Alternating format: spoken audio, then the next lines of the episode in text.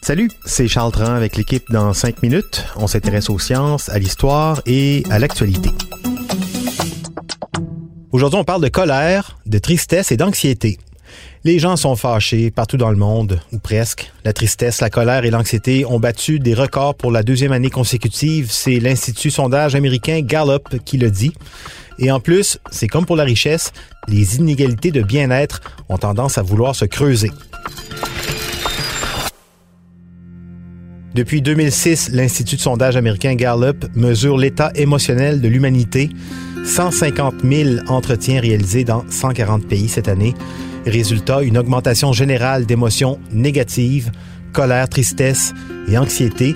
Le type de question posée, avez-vous ri ou souri hier? Avez-vous appris ou fait quelque chose d'intéressant hier? Avez-vous ressenti de la douleur physique, de l'inquiétude, de la tristesse, du stress, de la colère? L'objectif de ce sondage, c'est de mesurer les aspects intangibles de la vie, les sentiments, les émotions, des choses que les indicateurs économiques, comme le PIB, ne tiennent pas en compte. Et puis, je le disais, le bonheur dans le monde, c'est un peu comme l'argent. Sa répartition est inégale. En 2018, plus d'une personne sur trois affirme avoir ressenti beaucoup d'inquiétude, 39% de la population, de stress pour 35 de la population, et trois personnes sur dix disent avoir souffert d'une douleur physique, 31 exactement. Au moins une personne sur cinq a ressenti de la tristesse ou de la colère.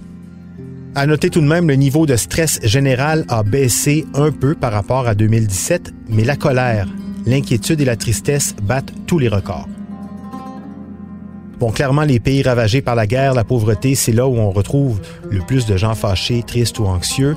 Sur l'index, les aiguilles sont au rouge au Tchad, qui subit une guerre civile horrible dont tout le reste de la planète se fout.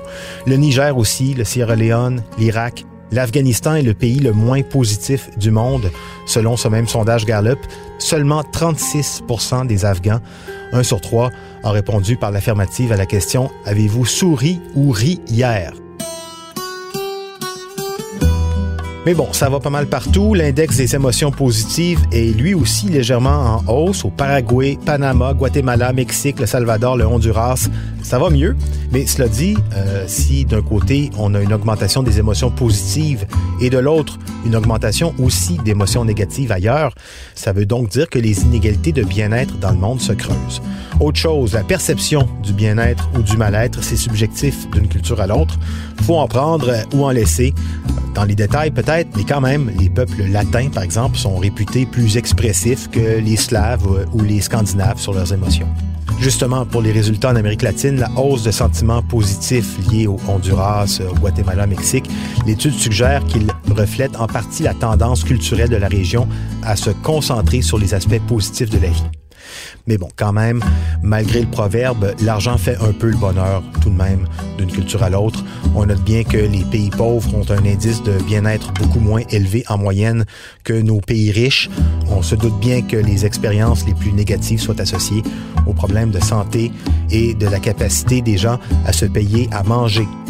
Alors que comme pour le Canada et autres pays en haut de la liste du bien-être, les émotions positives sont plus liées à la perception des individus de leur qualité de vie, de leurs libertés individuelles et de leurs interactions sociales, ce qui, dans les pays comme l'Afghanistan, l'Irak ou la République centrafricaine, les libertés individuelles ou les soucis d'interaction sociale, c'est clairement pas et malheureusement pas une priorité.